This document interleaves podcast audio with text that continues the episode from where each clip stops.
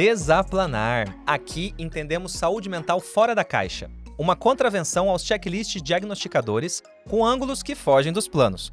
Eu sou Manuel Vicente, médico psiquiatra, autodenominado influencer de saúde mental, e junto com a convidada do dia traremos uma visão crítica para explorar pontos cegos daquilo que você acha que já entendeu. A partir de agora, é seguro pensar, falar e desaplanar.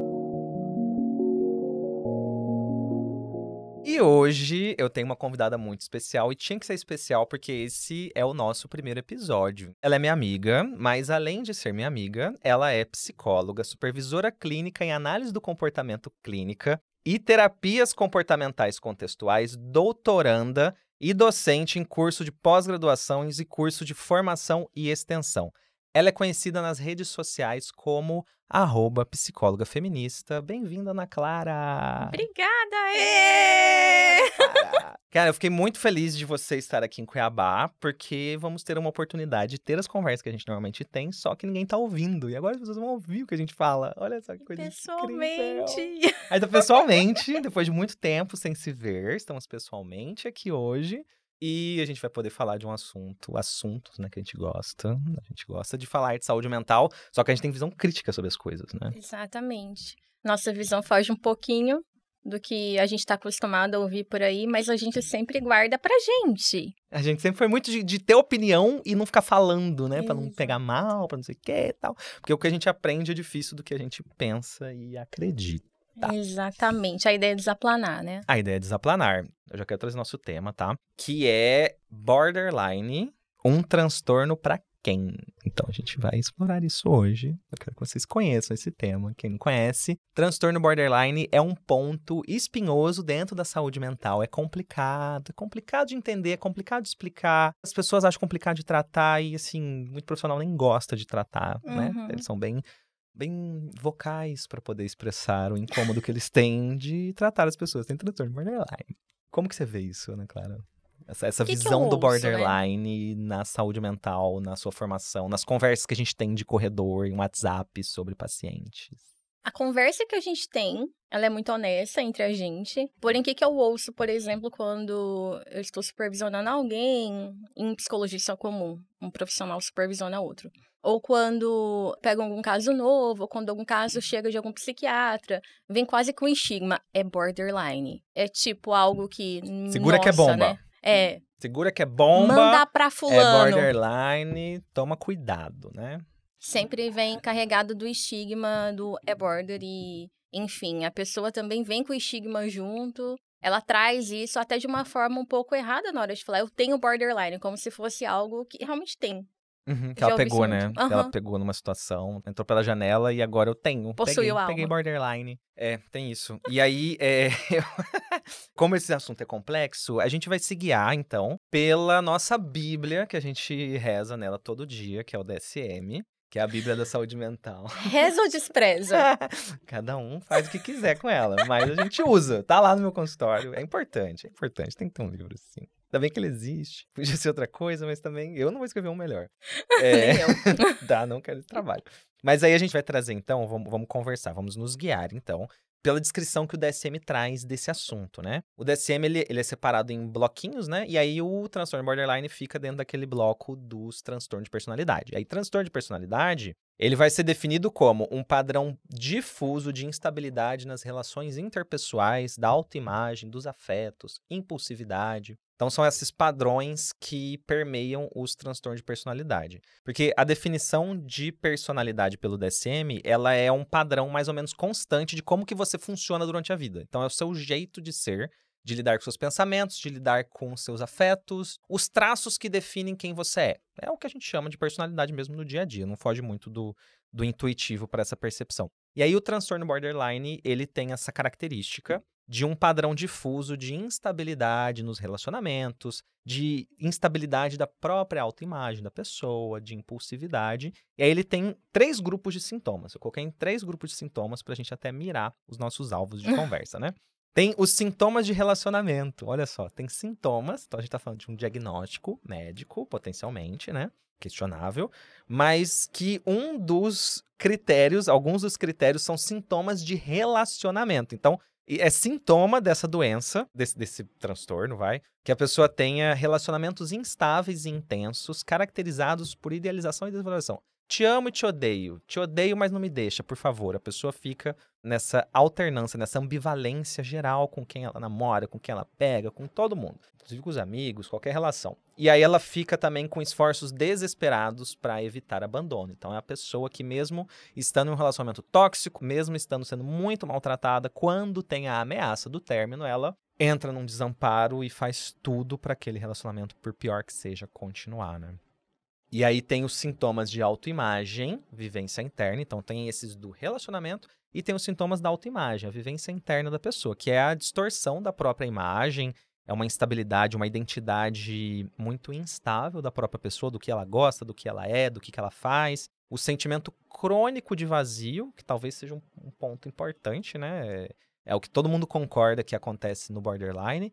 As ideações paranoides, algumas desconfianças, as dissociações que incomodam muito também. Esses são todos sintomas internos da pessoa. E aí você tem os sintomas, uma outra categoria, sintomas de humor e de impulsividade. Então a pessoa tem uma impulsividade meio geral gasta demais, dirige rápido, usa droga, faz tudo, volta para esses comportamentos sempre, tem uma recorrência de gesto, de ameaça de suicídio, se corta, faz aquelas coisas de forma impulsiva e a instabilidade geral das emoções, tá com raiva, explode, tá triste, é uma, é uma tristeza insuportável, é tudo muito intenso, como se o volume das emoções tivesse muito aumentado. E a raiva intensa, inapropriada.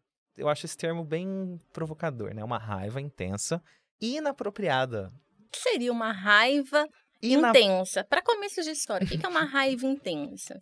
É bater em alguém? É matar alguém? É o que exatamente? É dar um tiro para cima? É. Inapropriada. Tem raiva apropriada para qual contexto? Eu não sei. Pois é. E, e, eu, e o que mais provoca a gente a pensar sobre isso, nessa inapropriada como que você julga o apropriado de uma raiva, né? Qual que é, é. essa, essa referência? E aí eu trouxe, eu acho que é uma boa, um bom início para nossa conversa, para nossa análise, né? Então tudo isso é o que está escrito no DSM. Você pegar o DSM, colocar na internet aí, colocar no Google, vocês vão ler isso que eu acabei de falar.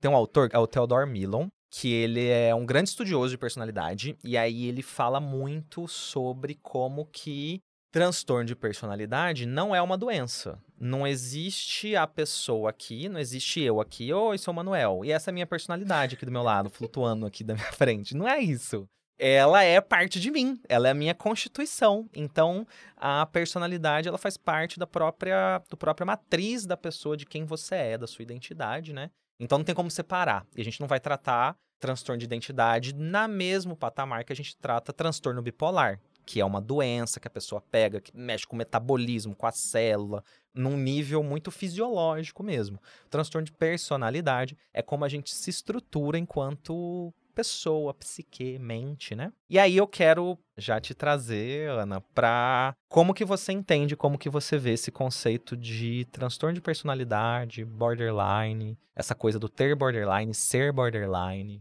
Eu vejo alguns problemas quando a gente usa o termo personalidade. Porque a impressão que a gente tem da psicologia é que quando se usa o termo personalidade é que ela não muda. E aí talvez isso seja algo que os psiquiatras e psicólogos tenham muita dificuldade em pensar em atender esses casos. Eu acho que é um dos problemas. Um outro problema é quando a gente coloca, isso está no cluster B inteirinho, eu acho.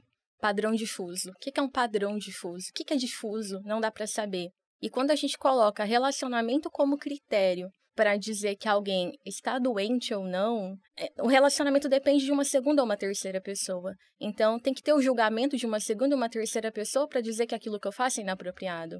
Então, a gente tem vários problemas relacionados a isso. E aí, um terceiro problema também, e vou puxar um pouco para o meu lado como analista do comportamento. A autoimagem ela é construída com base no outro. A gente aprende sobre a gente ouvindo o outro. E aí, se esse outro está dizendo coisas da gente, a gente vai começar a se ver daquele jeito, inclusive a verbalizar que a gente é daquele jeito. Ah, eu sou uma pessoa intensa, eu sou uma pessoa geniosa. O psiquiatra me falou que eu sou border. Dois psiquiatras me falaram que eu sou border. E isso começa a se repetir. E a pessoa ela começa realmente a agir daquela forma, porque foi caracterizado para ela que ela é aquilo. Então, tem vários problemas. Eu acho bem complicado colocar personalidade independente de qual seja, no mesmo patamar, por exemplo, de uma neurotipia. ou de um transtorno bipolar, que é um transtorno claramente psiquiátrico, coisas assim, porque a gente acaba não tratando adequadamente. Eu acho que nisso a gente concorda, né? A gente sempre concordou, eu acho. Sim. O diagnóstico da personalidade, ele acaba virando uma profecia autocumprida. Uhum. Porque você assume que a pessoa nunca mudará, você explica para ela que você vai ser sempre assim. Uhum. Então você tem essa pessoa que detém o conhecimento, que detém o poder do conhecimento, do entendimento, o psicólogo, o psiquiatra. Aí ele pega a pessoa e fala assim: então, esse é seu jeito de ser. E você tem um jeito de ser sofredor. Problemático. Problemático, você vai sofrer, você é assim, essa é a sua personalidade. Tudo é culpa sua, inclusive. Que nem a cor dos seus olhos, nunca vai mudar. E aí essa autoimagem, a autoimagem tem essa coisa, né? Autoimagem é como se você gerasse ela de dentro do seu uhum. coração e ela não fosse construída a partir da sua relação com outras pessoas, né? Tem um ponto interessante nessa questão do cluster B, né? Você falou cluster B que é onde está o transtorno borderline. No cluster B, a gente tem outros dois, né? Que é o estriônico e o antissocial. Então tem antissocial, estriônico e borderline. E o B é B por causa de bad. Você sabia disso? Não. Aham. Uhum. B é bad. É assim que a gente fala na psiquiatria, tipo, B de bad. Então eles são os piores, são os bads. É assim que é definido Chocada. em livros, é em livros. É o SED, bad e mad. SED são os dependentes, os, os obsessivos compulsivos que sofrem, são sofredores, SEDs. Os BADs são os que dão problemas, que são maus. Borderline, histriônico, que são as, as histéricas. Os antissociais, que estão mais próximos da. Narcisismo do... não entra aí também? Eu não tenho certeza. Eu acho que pode ser que o narcisismo esteja aí dentro desse eu conceito do antissocial. Entra. Eu acho que ele pode estar mesmo. É porque essa é uma classificação utilizada para poder explicar para as pessoas. Tipo, ah, a gente classifica assim: tem bad, sad, mad. E aí o med são os esquizoides, esquizotípicos que são mais fora da, da socialização. Então você tem bad, sad, med. Talvez entre o narcisista deve entrar aí no bad. Muito chapeleiro louco da Alice. É, os é, é muito chapeleiro louco. Só que e aí você tem essa divisão que ainda é mais reforçadora dessa coisa do borderline ser bad, ser problemático, dar trabalho uhum. e ser essa pessoa. Então, é muito difícil de você querer separar personalidade de caráter. Porque uhum. você chega num ponto em que você pega a personalidade e você passa a falar que a pessoa é assim por um valor dela, pela índole. Na verdade, o conceito de personalidade veio para tentar separar um pouco o julgamento de índole. Mas hoje em dia é tratado dentro da mesma da mesma alçada, né, com o mesmo olhar. Eu nem conseguiria separar uma coisa de outra. Eu acho tudo muito eu acho que são termos, como eu sempre falo, pouco operacionais. A gente não consegue dizer o que, que é o que e uma coisa esbarra na outra. O que, que seria índole, tipo, uma intenção, mas essa intenção vem da onde? Da minha personalidade. Uhum. Eu acho que uhum. no final das contas a gente fica entrando e, e nadando no mesmo é. lugar, sabe? É uma tentativa de tornar a política ou, ou separada da, da visão pessoal essa questão, uhum. sabe? Mas eu acho que é bem difícil de falar que conseguiram. Uhum. Não acho que conseguiram, né? E aí, aí tem um ponto, né, que nessa questão de trans... sintomas de relacionamento, eu acho que esse é um tópico que a gente uhum. tem que trazer, que você já falou de como que é inadequado a gente ter a forma como a pessoa se comporta no relacionamento sendo critério de uma doença. Eu penso que é muito claro que, assim, você tem uma doença, ela vai acontecer com você dentro de uma sala sozinho. Uhum. Se a pessoa tem bipolaridade, ela vai ficar agitada ou vai ficar deprimida sozinha. Se ela é esquizofrênica, ela vai ouvir voz ou delirar sozinha. Se para você fechar esse critério você tem que interagir com outro, isso não poderia ser considerado um diagnóstico médico. Isso não era para ser considerado um diagnóstico médico, um diagnóstico social, um diagnóstico dinâmico, né? Eu acho que até é algo pra gente pensar o que é aceitado socialmente, o que não é. Eu acho que tá mais nesse, nesse critério. E é. aí até quem vai fazer o diagnóstico acaba entrando nesse lugar de o que é aceitado socialmente nessa cultura e o que não é. Entra muito aquele conceito da, da transferência, né? Uhum. Como que o paciente se sente em relação ao profissional e como que o profissional se sente em relação ao paciente. Então a gente usa meio que como se essa nossa intuição fosse um sensor aranha da pessoa, tipo, ah, eu, eu tenho essa coisa quando eu atendo borderline. Uhum. Isso realmente, realmente, isso é algo que é ensinado como uma referência para você diagnosticar a personalidade. Leve em conta o que você sente quando você atende uma paciente borderline, uma paciente estriônica. Você leve isso em conta porque isso é um dado para você detectar. E aí você sentir, eu senti que tem uma coisa de borderline ali. É uma linguagem meio é. Bem censor aranha mesmo, porque É, não tem nenhuma lógica. Nenhuma. E é um é aquilo que a gente estava falando, é um padrão difuso. Ele vai. Ele tem que ter um consenso entre psiquiatras, e eu já te deixo já sob controle de determinado estímulo. Se a pessoa fizer tal coisa, provavelmente ela é border. Então já me deixa já num- numa coisa antecipada. Se eu ver algo naquela pessoa que minimamente indica aquilo que foi me ensinado, eu vou detectar aquilo como border. E o problema é que eu começo a tratar aquela pessoa como border, e aí eu paro de realmente olhar pra pessoa, eu começo a ver um border na minha frente. Uhum. Isso é o que eu mais vejo de problemático também. Isso, isso tem até um termo que a gente. Na, na medicina, de forma geral, tem isso, que é uma ancoragem de diagnóstico. Hum, Você pega uma referência, tipo, idosinho com falta de memória, Alzheimer. Aí você já ancora naquilo e você para de pensar nas outras possibilidades. Então, pessoa se cortou, automutilação, borderline. coisa de border. Aí caiu no border, tá ferrada. Porque Uhum. você acabou de dizer, você deu um diagnóstico que ele é condenatório se você parar pra usar a lógica dele próprio. Uhum. É um padrão difuso, permanente da personalidade. Então, na hora que a pessoa se cortou, porque ela teve uma crise de ansiedade dissociativa, um pensamento de suicídio, uma coisa, Qualquer coisa. um sofrimento e se cortou. Os profissionais já vão associar isso com border, e a partir do momento virou border, você entra dentro de um, de um tubo pneumático, um labirinto do borderline, que ninguém quer mais te tratar direito. E aí você para de ter direito a ter outras coisas. Você. É. Tudo que você fizer, tudo que você tiver, Border. é border. É o seu border que tá causando, o seu border interno. E é isso, porque pra gente que é analista do comportamento, eu, eu não faço algo porque eu sou border, é o próprio border que faz. Se desregular emocionalmente, eu não me desregulo porque eu sou border. Eu me desregulo porque faz parte da personalidade, uma coisa não tem relação causal. E aí isso não é separado também. Fica parecendo que, ai, algo me possuiu lá do céu, foi, pá, virei border agora. E aí, a partir disso, eu vou me desregular emocionalmente, eu só vou responder à emoção justamente porque essa coisa me pegou chamada border. Acabou. É. É muito absurdo. Pois é, pois é, não tem muito sentido. Não. E aí, não tem muito sentido. E aí você tem a parte que é esse segundo grupo de diagnósticos, que são as desregulações de autoimagem e do humor.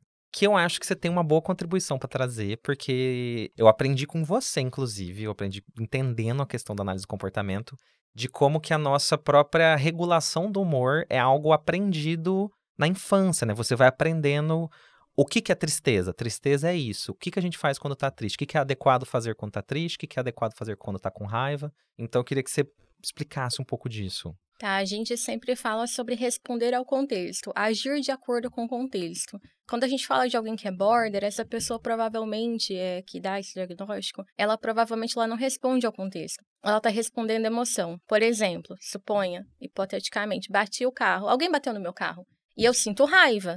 O que eu faço com essa raiva pode ser que me defina como border ou não.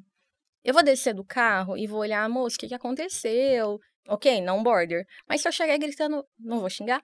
É, Não, não, não. O que aconteceu? E querer bater em alguém? Facilmente eu vou ser taxada como border. É uma pessoa que de alguma forma ela desregulou. Então a gente aprende como se comportar de acordo com as nossas emoções muito lá desde criança, porque a gente aprende a nomear o que a gente sente, aonde a gente sente, principalmente com nossos pais ou responsáveis. Isso vai acontecer. Se a gente tem uma dor, a gente mostra onde a gente está com dor, por exemplo, no abdômen, e alguém vai te dizer: olha, você está com dor de barriga. Nomeou isso para você. Ou você está no cantinho e algo aconteceu com o olhinho mais baixo. O que, que aconteceu? Ah, o fulaninho não quis ser meu amigo. Então isso é tristeza. E aí a pessoa ela aprende a se expressar. Estou triste. Mas se alguém chegar para ela e diz, larga de besteira, você não pode ficar triste por causa disso. Aí inicia o que a gente chama de processo de invalidação emocional. É como se eu dissesse que aquela pessoa não pode sentir aquilo. Que é errado sentir aquilo. Ou que é inválido. É simplesmente dizer que o que eu sinto não faz sentido. E aí a pessoa ela cada vez tem que fazer mais para ser ouvida. E aí não adianta só ficar quietinho, se expressar emocionalmente. Talvez a pessoa tenha que fazer algo a mais, que aí a gente vai chamando de. Eu, eu brinco que a gente cria borders, Uhum. não é algo que possui a pessoa. Realmente a gente tem uma sociedade que ela cria.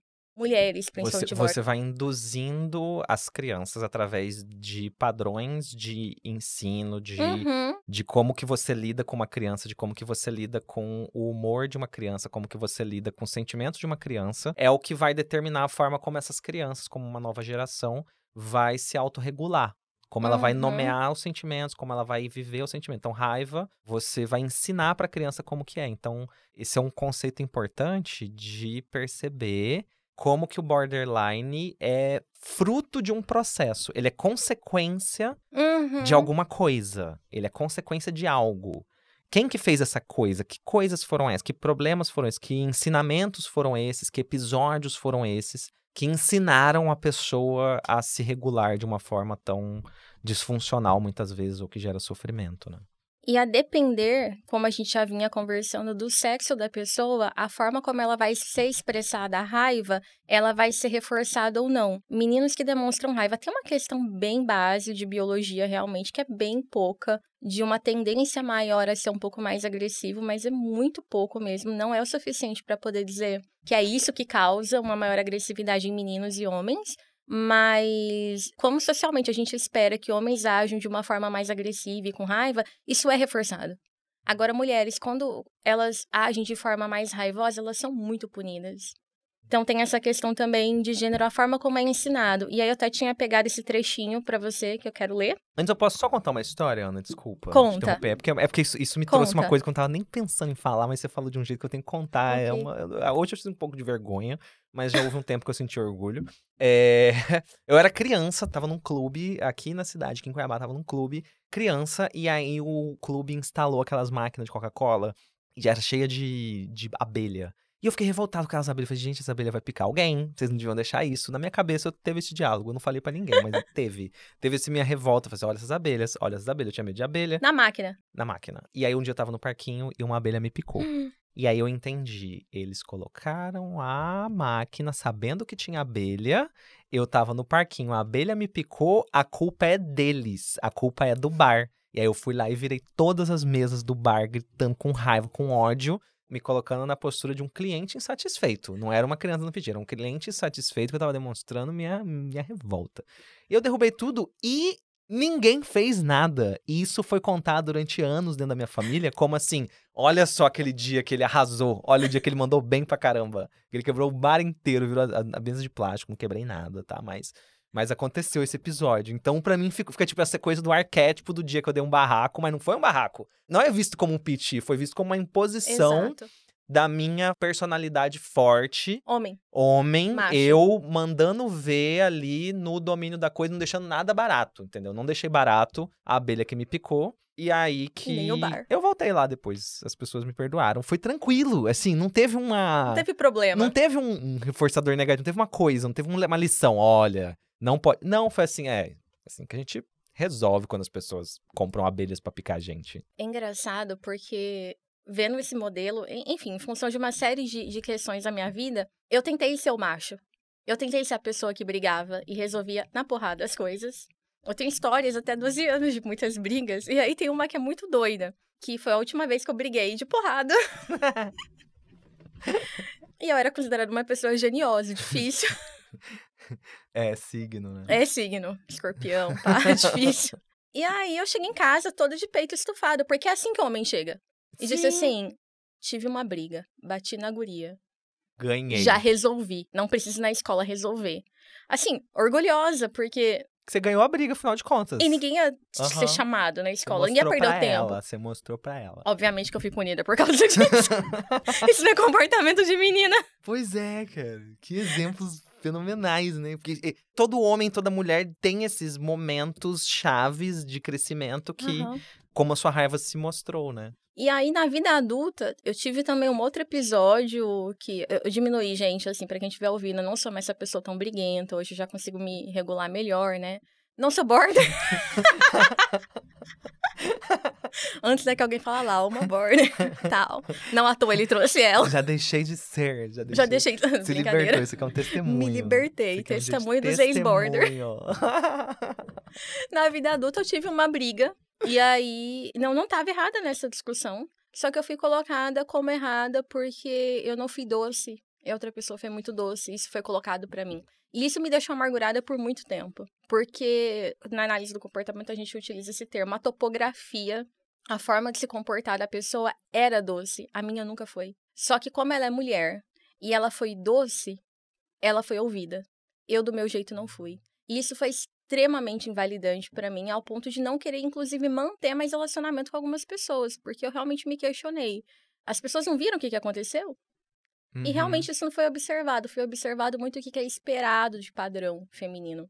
E eu continuo não, não atingindo esse ideal, com muito orgulho. Sim, não, você não é a princesinha da Disney. Não. Você não, você não é a bailarina. Não, não. E aí, o que eu tinha colocado, que eu Sim, queria manda ler, Ver, manda ver, manda ver. ah, o quanto que diagnóstico psiquiátrico pode ser um grande problema, isso está num texto de análise do comportamento da Ruiz. Ruiz é uma autora, a primeira autora feminista em análise do comportamento, ela faleceu acho que tem dois anos. E esse é um dos textos dela, acho que de 98, em que ela cita um autor lá do século XIX, Samuel Cartwright. Ele estudou e escreveu um transtorno denominado drapetomania. Eu fiquei chocada, gente, quando eu vi isso aqui. Então fiquem chocados comigo. Em que o principal sintoma era a incontrolável tendência de fugir da escravidão. Isso é no transtorno. E aí a gente se questiona o que, que a gente tem hoje. Será que a gente está fugindo tanto assim disso? Né? Porque às vezes eu vejo as mulheres border, porque a maioria dos diagnósticos de mulheres são border mesmo, e como mulheres que estão revoltadas com o sistema.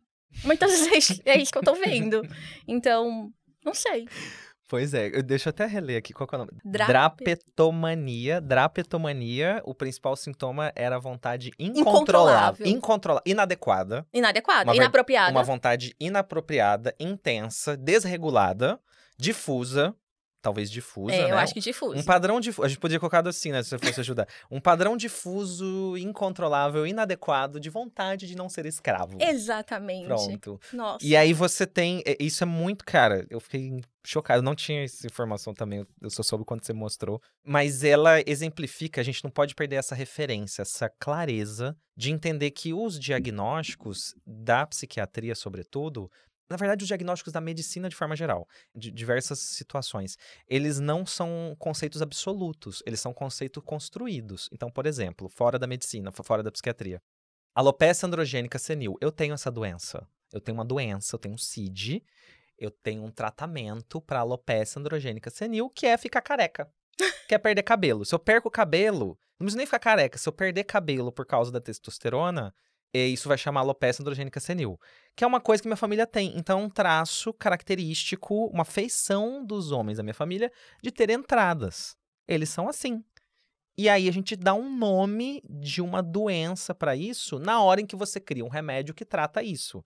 Então, na hora que eu consigo reverter a alopecia androgênica senil, ela, a hora que eu consigo reverter entradas, ela vai chamar alopecia androgênica senil. Antes era só entrada, antes era só careca. Ali o careca tá andando. Ali o senhor com alopecia androgênica senil. Então você, ele, te- ele ganhou um CID de boa. Ele tava nem pedindo, ele tava, nem Tava recla- quieto ele tava canto dele. lustrado, brilhando no sol, e ele ganhou um CID na careca dele sem ele saber. E eu também ganhei um CID nas minhas entradas, e eu fiz transplante. Olha só que É. hipocrisia.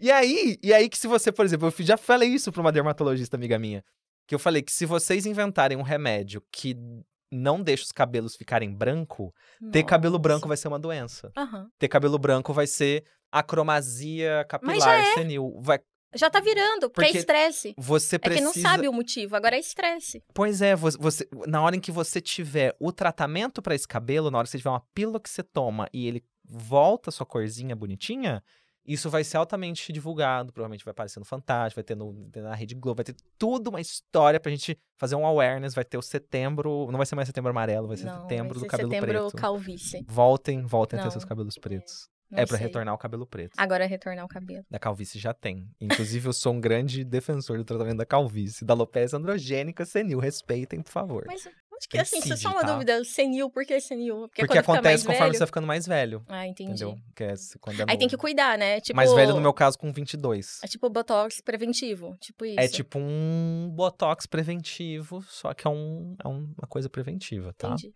Tratem. Tratem a alopecia androgênica senil. Não deixem espalhar, tá? Isso é uma epidemia silenciosa.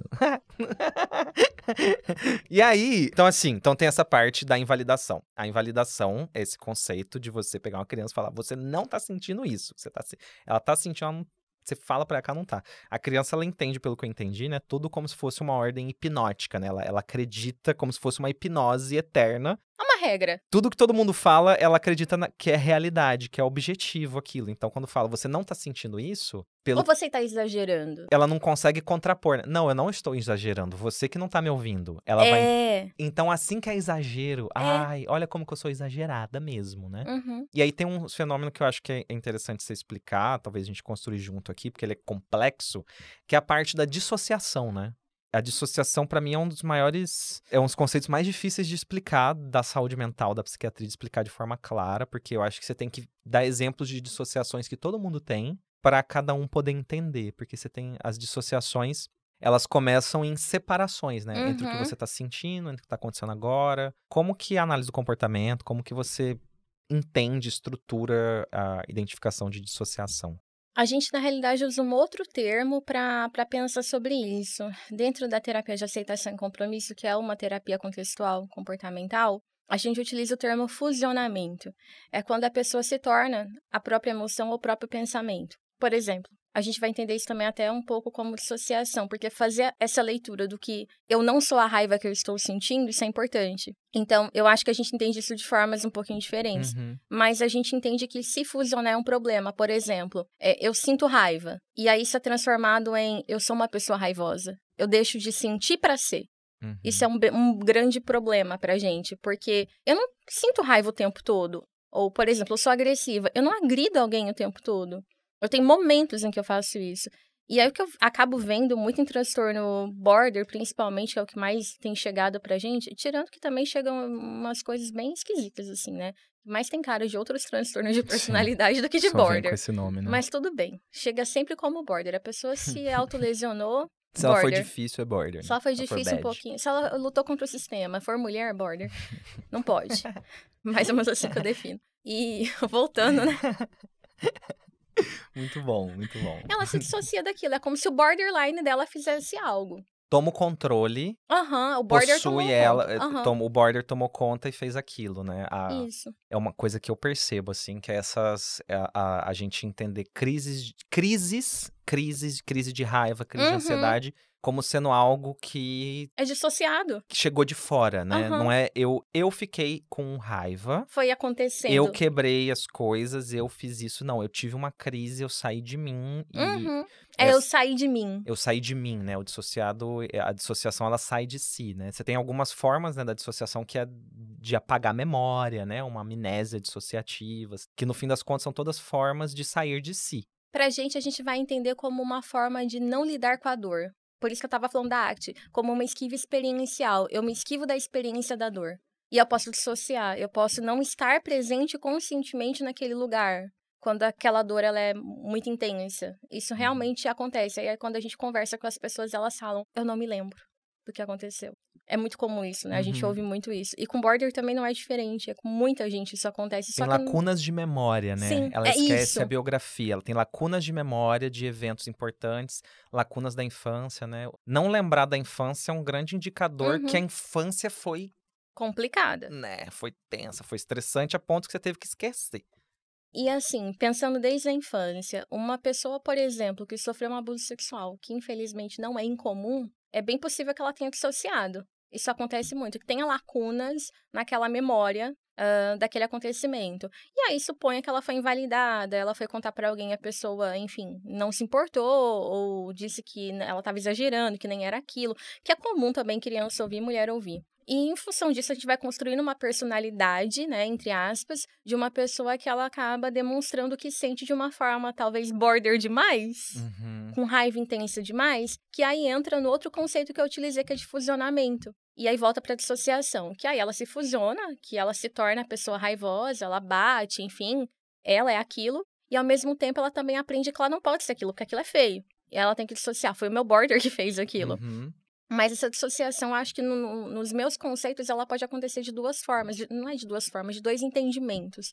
Uma lá, realmente, de não estar presente conscientemente quando um evento traumático acontece. Isso pode, de fato, acontecer. Ou mais tarde, quando ela começa realmente a entender que ela é algo separado daquilo que ela faz. Ela cria e ela é ensinada pelas nossas teorias a Uhum. se se- a, a distorcer a própria imagem dela, né? Ela Uhum. começa a distorcer, mas é aquela coisa do observador que também intervém. A, gente, a Uhum. gente não observa de forma neutra. Não. A gente, na hora que a gente observa, classifica, dá um nome, entende, fala pra pessoa o que, que ela tem, você já tá fazendo uma intervenção nela. Exatamente. Você tá fazendo uma Isso. intervenção. Então, o diagnóstico de borderline é uma intervenção Aham. e, pelo visto, Poderosa. poderosa, você dar o diagnóstico é como se estivesse fazendo alguma coisa já pa- dentro da pessoa, já tá agindo dentro dela, e aparentemente é algo que não ajuda. É algo Uhum. que não traz pra ela uma melhora, talvez inclusive ajude na cronificação de alguns comportamentos, Uhum. porque passa a se fundir o diagnóstico, o conceito com a própria identidade dela, e aí Uhum. eu sou o borderline, o borderline sou eu, eu sou borderline, esse é meu CID, aí você passa a ter a legitimação, e aí vem uma outra parte, né? Você passa a ter a legitimação do sofrimento dela a partir do CID e do diagnóstico. Uhum. Então, ele passa a ter uma função. Eu Uhum. preciso ser borderline, porque em sendo borderline, eu recebo. Tá ok. É. Tudo que eu faço. Ah, então eu sou borderline. Ah, agora tudo faz sentido. Aham. E a partir daí, o borderline precisa continuar existindo, senão perde todo o sentido. A minha raiva, ela não pode ser minha. Pra minha família poder entender aquela raiva como algo válido, ela tem que ser do borderline, né? Então, Tem que ser autolesiva, tem que ser com gritaria, tem que quebrar coisas. E aí, muitas vezes, a gente não entende, quando crianças, que às vezes a, a própria expressão da raiva é gritar. Às vezes a gente fica com muita raiva. e- e É Uhum. o suficiente. é- Isso é uma expressão de raiva. Uma expressão de tristeza é ficar mais quietinho. Permitir que a outra pessoa expresse, vamos dizer, de forma adequada ou apropriada de acordo com a cultura, aquele sentimento. E eu acho que isso aí traz para um outro ponto, que é o terceiro ponto, né, dos, dos diagnósticos. Então a gente falou de três desses três grupos de diagnóstico do borderline, né? Os sintomas, vamos colocar, tô fazendo aspas para quem está ouvindo, tem duas aspas aqui no microfone. Os sintomas de relacionamento, sintoma de relacionamento que não deveria ser sintoma de um transtorno médico, psiquiátrico, é uma questão muito mais relacional, social. Os sintomas da autoimagem, da regulação de humor, outra grande aspasinhas aqui, porque eles têm muito a ver com a forma como a pessoa é ensinada, né? A forma como a pessoa é ensinada é, muda muito disso. E você tem o, um outro ponto que, para mim, ele chama atenção, que na hora que a pessoa recebeu esse diagnóstico, ela para de ter direito a outros diagnósticos. Então, esse critério da instabilidade de humor, esse grupo da tem esse terceiro grupo de sintomas que são impulsividade e transtorno de humor. Eles são os mesmos critérios que a gente usa para dar outros diagnósticos, para Uhum. dar diagnóstico de bipolaridade, dar diagnóstico de TDAH. Então, TDAH tem uma característica de impulsividade Raiva. e raiva intensa. Bipolaridade, você tem raiva intensa. Hiperfoco. Hiperfoco, você tem impulsividade. Hiperfoco, você tem TDAH no bipolar. No... Então, você, você joga a pessoa Comorbidades. na, na hora em que ela ganhou o borderline ali, infelizmente, ela não tem mais direito de ter esses outros diagnósticos que a gente consegue tratar. São diagnósticos tratáveis. E aí você pega o povo que escreve de bipolaridade, eles descartam o borderline como algo válido, como algo que tem relevância. O povo do TDAH acha que todo borderline tem TDAH porque ele é impulsivo e tudo mais. Uhum. Então você passa a ter as diferentes correntes conceituais da psiquiatria da saúde mental, dividindo essa pizza que ninguém sabe o que fazer com ela. Porque aí o povo do borderline, que é estudioso de borderline, também não traz uma solução assim, Uh-uh. ah, quando tem borderline, ah, a gente faz isso, né? Você tem as, a- as intervenções de terapia, da análise do comportamento, da dialética que ajudam muito, mas isso não vem da psiquiatria, que é quem tá balizando toda essa conversa. E aí eu tenho que trazer até o nosso patrocinador, porque a gente tá falando de diagnóstico diferencial. Esse é o negócio, diagnóstico diferencial. E aí que tem essa solução, essa solução que pra mim é muito brilhante, que é da Cuidare. Cuidare é um aplicativo em que você consegue guardar suas informações de saúde. Então, dentro dessa conversa de bipolar, borderline, TDAH, o que vai diferenciar é o seu histórico de saúde. E aí, com o aplicativo da Cuidare, você guarda tudo, armazena, armazena seus exames, sua história, seus remédios, você já tomou tudo, guarda bonitinho quando chega no médico, mostra num QR Code, pá. O médico, o profissional, o psicólogo pode pegar super rápido. Então, o aplicativo da Cuidare, ele tenta sanar essa situação, que é a dificuldade de dar um bom diagnóstico. E aí, então, baixa o aplicativo da Cuidare, quem não tem. E aí, eu quero trazer um outro diagnóstico também, Ana, dentro dessa conversa, né? Bipolaridade, TDAH, Borderline é a santíssima trindade do confusão psiquiátrica. é a grande, é o grande negócio que ninguém quer se meter. No DSM-4 que eles colocaram o termo comorbidade? Acho que foi, né? É, eu acho que a comorbidade. Não, a comorbidade, pelo que eu entendo, começou agora no 5. Eu acho que a primeira vez que ele foi citado, acho que foi no 4. No primeiro 4, porque teve dois Aham. 4, né? Teve 4 reformado. Eles organizavam por eixos. Aham. É assim que eu me lembro. Assim, eu não sei porque eu não peguei o 4, não vivi Ah, o eu não 4 li tão intensamente. também. Eu só li um pouco do histórico, mas É. eu acho que foi pra juntar a pizza e a pizza fazer sentido. Aí você E faz aí- comorbidade. É! Sim. Porque você é border, porque a gente vai conversar com a galera, aí sai algo assim, nossa, mas ser bipolar não impede a pessoa de ser border. Eu fico, ok, como separa? Sim. Né? É muito difícil. E quando aparece TDAH, bipolar e border? Dá pra ser as três coisas. Dá. pra ser as três coisas pela comorbidade. Você pode ser TDAH, bipolar e border. Tem como sim. Realmente Inclusive, como. pode ter transtorno de ansiedade generalizada. Pode ter várias coisas. E depressão. É uma listinha. É uma listinha que você pode marcando que nem figurinha da Copa. Aham. Não, tem critérios. Tem alguns critérios pra não ser tão assim, mas pode ficar assim, sim. De- Aí depende de quem tá usando o instrumento. Porque o Exatamente. DSM, ele não é uma coisa que ganha vida própria e examina a pessoa. É que nem uma chave de fenda, entendeu? Se eu não sei usar, eu vou enfiar ela no olho. Você tem que conseguir usar ela pra coisa certa, de direito, entendeu? Você não fica usando ele e aí se atrapalha. Ai, nossa, que livro legal. Você foi muito Aprenda. legal, chamando ele de chave de fenda. É uma chave de fenda. É uma chave que Cê- a gente não sabe direito o que fazer com ela, às vezes. É, assim, você tem que achar onde que você vai enfiar ela, pra que parafuso que ela serve, tem que ter treinamento, você tem que saber empunhar ela. Senão ela cai no chão, fura, fura seu pé, olho, fura seu o pé. fura do outro. Se furar o meu olho, tá bom. Olho do outro. Pode furar o olho do outro. E aí tem um negócio, mas assim, dentro desse estudo, porque eu tô fazendo esse estudo de en- entrar nessa, nesse espinheiro aí. E aí o que eu percebi que é um grande fator que une esses três conceitos, bipolaridade, TDAH e borderline, é trauma. Exato. Trauma é um negócio impressionante que a psiquiatria não sabe o que fazer com isso, a psiquiatria não sabe tratar, então todos os até as pesquisas de psicodélicos, elas vão sempre para tentar resolver trauma e todas as novas terapias vão sempre tentar resolver trauma porque a gente não consegue resolver bem estresse pós-traumático e tudo mais.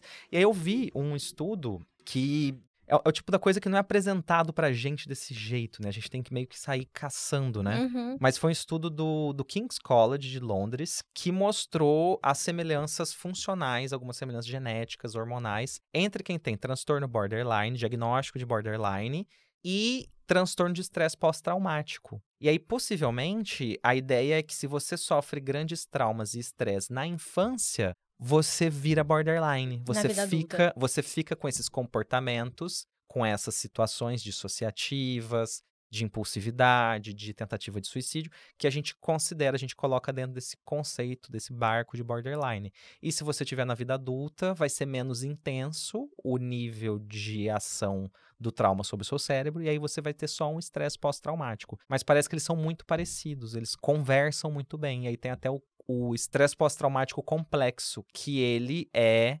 basicamente um borderline, um borderline desenvolvido na vida adulta. Então eu achei isso muito impactante, assim. Uhum. Seria, então, borderline uma galera traumatizada? É o que a gente vem questionando, né? É, eu não encontrei até agora uma definição melhor para o que, que é o borderline, sabe? Tem uma historinha que eu conto, que eu tô tentando explicar isso para as pessoas, porque ninguém me explicou, não tem essa explicação dos lugares, você não acha isso desse jeito, sabe? Mas a ideia, tipo, depois que eu fui caindo essas fichas, que eu caindo assim, eu ficava meia hora parado em casa. assim. Ou conversando, né? A gente começa lá. Já né? começa assim, "Ah, cara, você já fez o que é isso? Você já parou pra pensar nessa história? Você já, já? Mas você falou com alguém? Onde que tá escrito? Não. Quem, quem, quem que escreve isso? Mas é porque assim, você imagina eu chegar, eu, eu chegar dentro de um pronto-socorro, tô dentro do pronto-socorro, e aí eu vou lá na área de queimados do pronto-socorro, a área de queimados, tá lá, aí eu vejo um monte de gente cheio de cicatriz, assim, aquelas cicatrizes e tal. Eu falo assim, olha só, esse pessoal tem cicatriz, eu vou descrever elas, fazer um critério de cicatriz, um padrão difuso de fibrose na pele, uma fragilidade da pele que não consegue dobrar direito, o cotovelo tal. Olha só, eu vou chamar isso aqui de síndrome da pele cicatrizada. Essa é um transtorno, transtorno da síndrome da pele cicatrizada. Vou criar isso aqui, vou ganhar um prêmio, vou sugerir uns tratamentos, mas não vão funcionar muito bem. E aí, trata com que hidratante a pele cicatrizada, você vai disfarçando, você vai fazendo o quê? E aí, de repente, você para, chacoalha essa pessoa e fala: Cara, isso aqui é um sobrevivente de queimadura. É uma pessoa que sobreviveu à queimadura. Muda a perspectiva, total. Quem queimou? Por que queimou? Como assim queimou? Queimou, não era para ter queimado. Então, todo borderline é esse sobrevivente de trauma que está expondo para a gente, nesses comportamentos que a gente chama de sintomas, as cicatrizes.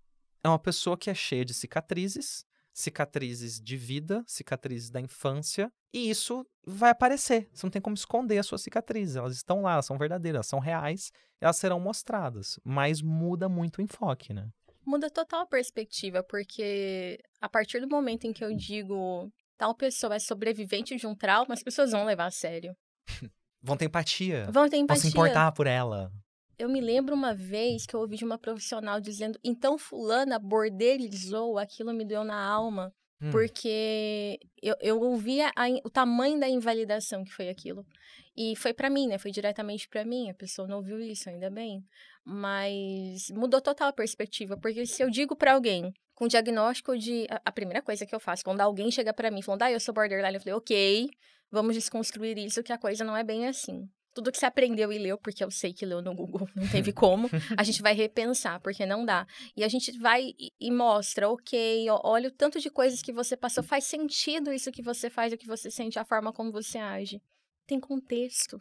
Não é do nada. Não veio do nada. Veio de um comportamento fisiológico de um corpo humano uhum. que responde aos condicionantes que ele recebe. Exato. Você só reagiu como todo ser humano que fosse colocado nessa mesma situação reagiria. Algumas pessoas podem ter uma facilidade maior por terem alguns traços, né, de temperamento, de impulsividade, alguma coisa assim, mas não aconteceria de forma alguma nesse nível de causar um sofrimento, de virar um transtorno. O transtorno, então, o transtorno borderline passa a ser visto como uma coisa que foi criada, que aconteceu por causa de uma sucessão de eventos na vida, e uma sucessão de condicionantes de criação, de ensinamento, que pode ser superada, mudada, é uhum. maleável. Uhum. Se você está vivo, seu cérebro é maleável, você é maleável, você tem uma personalidade que pode ser recondicionada. Você não está presa a isso, né? Essa é a história, né?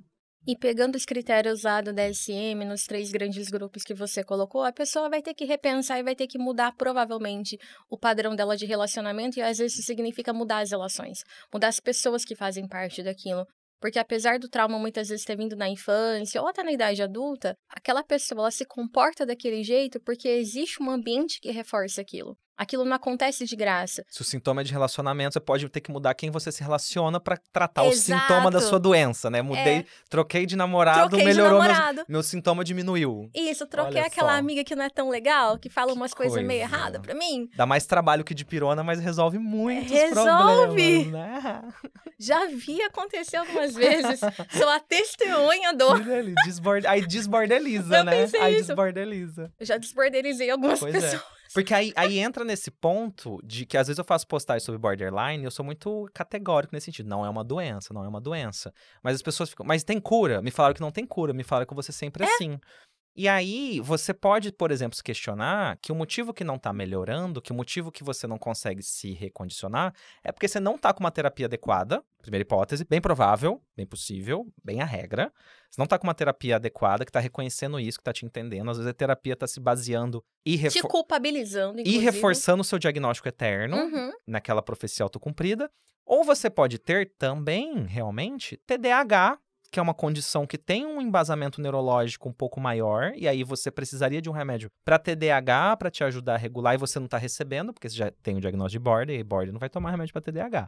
Até porque, né, vai deixar ele mais border Vai ainda. deixar mais border ainda, vai ficar mais impulsivo, é um estimulante, né? Mas na verdade não, se a pessoa tiver TDAH, ela vai ficar mais organizada. E se ela tiver bipolaridade, que aí é uma doença realmente incurável, ela também não vai receber doses plenas dos estabilizadores de humor, vai sempre dose baixa, vai sempre mais ou menos. Pra conter raiva. Então acaba que a gente realmente criou esse conceito de que não tem cura, que é impossível mudar, e tudo que a gente faz é para confirmar isso. E com isso eu quero trazer para nossa mensagem aqui, para a gente dar uma, um bom fechamento para esse episódio intenso. Primeiro episódio do Desaplanar. Fiquei feliz de estar aqui.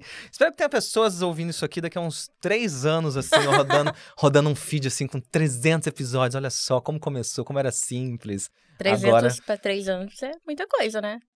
Tá, tudo bem, mas é, então 300 daqui a uns 10 anos, talvez, e a gente vai estar num estúdio lá em Dubai fazendo um especial sobre borderline, tomando, já pensou a gente relembrando aquele dia que a gente estava em Cuiabá, você lembra? Não acharia ruim. Não, a gente pode pensar nisso, vamos mentalizar. Mas aí, vamos então fazer uma conclusão okay. com uma mensagem, vamos, vamos, vamos tentar resumir entre nós. Que, que a gente gostaria de passar para a sociedade, para os profissionais, para os pacientes, para a pessoa que está nessa situação, convivendo com esse conceito, até os familiares mesmo, de borderline, uma mensagem para eles se desplanificarem, para eles saírem desse plano, para eles terem um ângulo que foge dos planos realmente sobre esse conceito de borderline. Eu acho que a pessoa precisa primeiro compreender que ela não é um problema, e com tratamento, eu não gosto de usar o termo tratamento, eu prefiro usar um termo acompanhamento, porque tratamento remete a a doença, mas com um acompanhamento de alguém que realmente compreenda que talvez aquela pessoa sobrevivente de trauma, as coisas vão ser conduzidas de uma outra forma e ela possa melhorar e muito a qualidade de vida dela. Sou testemunha disso. Já vi. Vejo todos os dias no consultório. Eu acho que é um pouco disso. E esse esse transtorno, infelizmente, ele é um transtorno que ele serve bem algumas pessoas. Mulher ser taxada de louca ou de borderline, o sistema fica muito feliz com isso. É uma mulher que vai tentar consumir várias coisas para sair desse papel de louca. Então existe um, uma coisa bem, talvez eu tô sendo um pouco, como que fala? Você tá se sentindo perseguida pelo é, mundo? É, talvez assim, tá eu esteja com mania de perseguição, que talvez seja algo border também, mas... clássico, clássico, tinha que ser ela mesmo. Ah, escorpiana. Escorpiana. E talvez seja isso que, o, de alguma forma, o mundo tá reforçando que o mundo continue assim mesmo. Uhum. Que é, é uhum. interessante, porque as mulheres continuam achando que elas estão loucas. Mulher louca consome. Mulher louca é boa para nossa sociedade, nosso sistema econômico. É, é um tipo de pensamento que a gente não ouve todo dia, um tipo de opinião que a gente não tem acesso todo dia, né? Eu, eu gostaria, assim, de trazer a minha mensagem realmente para os profissionais. Para os profissionais, porque eu passei por esse processo de ser ensinado sobre borderline de uma forma. E a gente precisa ter uma visão crítica sobre o diagnóstico. A gente não pode, a gente não pode esquecer que esses conceitos são construídos por nós. Uhum. Nós damos a utilidade deles, nós usamos eles. Então, eventualmente, esse conceito ele facilita um pouco para você fazer uma psicoeducação inicial, para você trazer um contexto, trazer um nome, às vezes tem, tem algum benefício nisso em alguns momentos, mas é necessário que você perceba se aquele diagnóstico e dar aquele nome para aquela pessoa está fazendo sentido, se aquilo está ajudando. Se o tratamento vai mais para frente por causa disso, talvez vá, às vezes ajuda a pessoa a se entender, se organizar, para depois ela concluir que ela consegue mudar.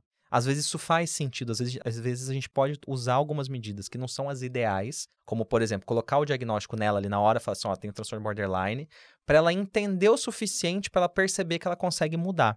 E você também tem que ter uma crítica que se o seu tratamento não está resolvendo, você tem que se responsabilizar por talvez rever esse diagnóstico.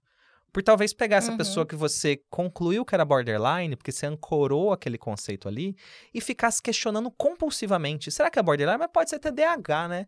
E se eu aplicar os critérios de TDAH aqui, o que, que vai virar? Ah, olha só, bateu. E se eu aplicar o critério de bipolaridade? Realmente, na família tem bipolaridade. Então talvez tenha isso também. E aí a pessoa é uma sobrevivente de trauma, que tem um diagnóstico de uma condição médica, de uma doença, de bipolaridade, de TDAH, que é uma outra coisa. E aí você passa a se confundir menos com isso. A gente precisa limpar, clarear o nosso conceito para a gente se confundir menos nas conduções de tratamento. Trazer um pouco para a gente, né? Parar de jogar para outro. Que a gente precisa ter um, também um pouquinho mais de humildade enquanto profissionais e humildade e ouvir o nosso paciente, porque como eu sempre falo para todo cliente ou todo paciente que eu atendo, quem sabe dele mesmo é ele.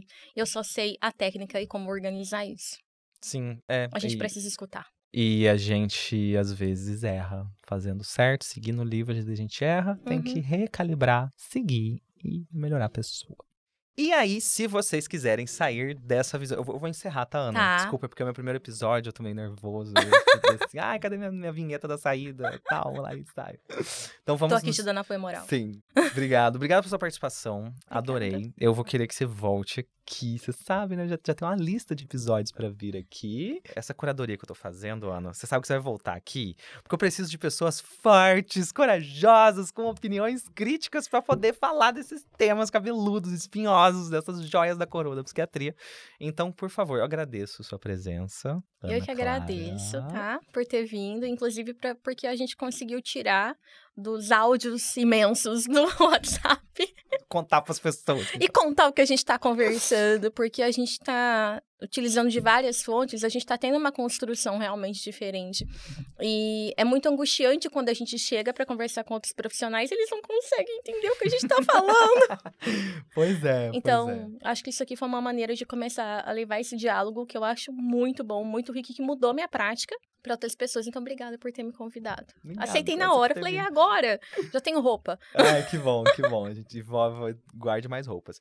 Seu arroba, fala o seu arroba para as pessoas te encontrarem por aí. Meu arroba é psicóloga feminista. Facílimo, gente. Psicóloga feminista. Por incrível que pareça, ela pegou esse arroba, né? Muito- tanta gente podia ter pego, você conseguiu pegar um arroba muito legal. Olha só que interessante. Quatro meses depois, uma amiga minha, que tem um, um arroba parecido, ela tentou esse arroba. E aí a gente ficou amiga por causa disso. legal, alguma coisa, já tinha muita coisa em comum, né? Suficiente, psicólogo feminista. A gente trabalha juntas hoje em dia. Boa. E o meu arroba é o arroba o ponto Manuel Vicente. Você colocar no Instagram, Manuel Vicente, você vai me encontrar. Tô também no Twitter, tô nas redes sociais, tô no TikTok também. Tô, tô nos lugares, por aí. Me encontra, me acha, me manda mensagem, pode falar, tá? Ninguém me incomoda quando manda mensagem, pode interagir. Eu adoro responder, tá? Então comentem nos rios, eu tento responder todo mundo. E vai ser muito legal criar esse diálogo com essa comunidade desaplanada. E se vocês quiserem continuar tendo ângulos que fogem dos planos na saúde mental, fiquem ligados, estejam muitos convidados. Até o próximo episódio de Desaplanar.